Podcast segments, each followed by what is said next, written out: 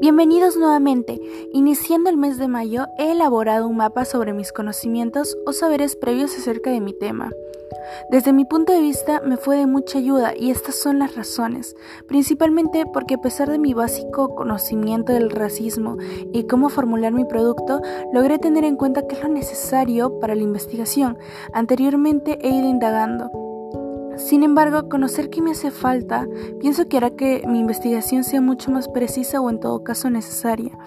Pienso que he desarrollado con este trabajo la habilidad de investigación y el atributo informados e instruidos, ya que tuve en cuenta mis conocimientos previos para lograr la investigación total de mi proyecto. Eso fue todo. Sigan en sintonía. Adiós.